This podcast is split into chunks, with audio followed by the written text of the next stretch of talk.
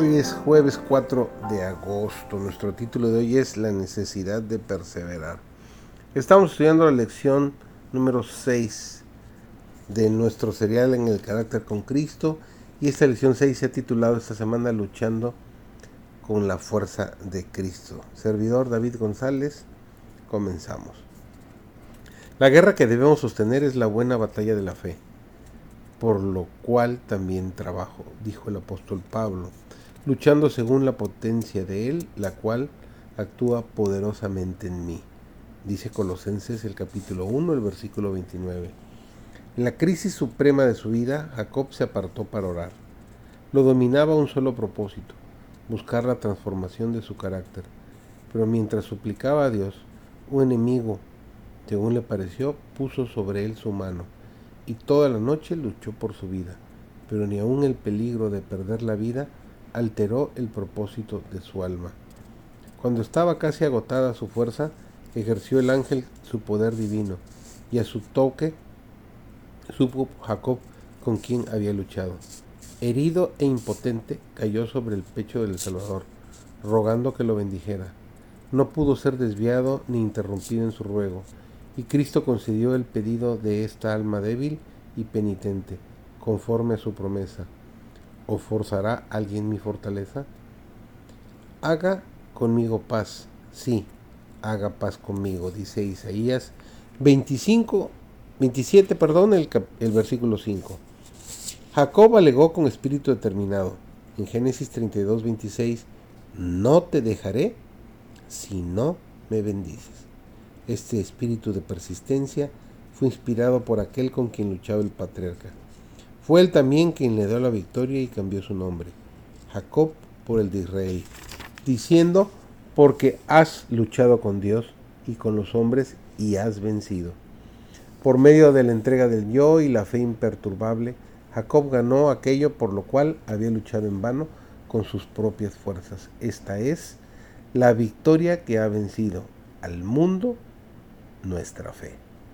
Primera de Juan capítulo 5 versículo 4. Dios requiere de nosotros que poseamos valor moral, firmeza de propósito, fortaleza y perseverancia, mentes que no admitan los acertos ajenos, sino que investiguen por su cuenta antes de aceptarlos o rechazarlos, y escuchen y pesen las evidencias y las lleven al Señor en oración.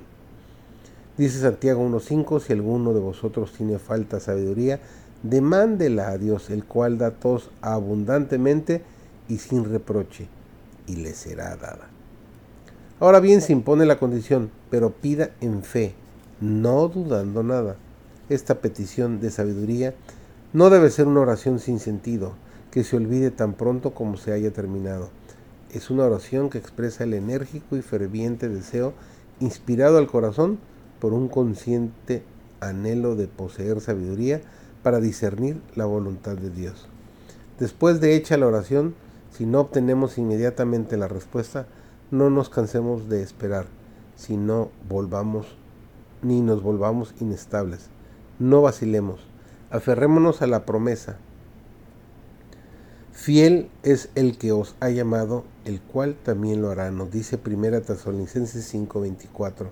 Como la viuda importuna, presentemos nuestro caso con firmeza de propósito ¿Es importante el objeto y de gran consecuencia para nosotros? Por cierto que sí, entonces no vacilemos, pero porque tal vez se pruebe nuestra fe. Si lo que deseamos es valioso, merece un esfuerzo enérgico y fervoroso. Tenemos la promesa, pelemos y oremos, seamos firmes y la oración será contestada, porque no es Dios quien ha formulado la promesa.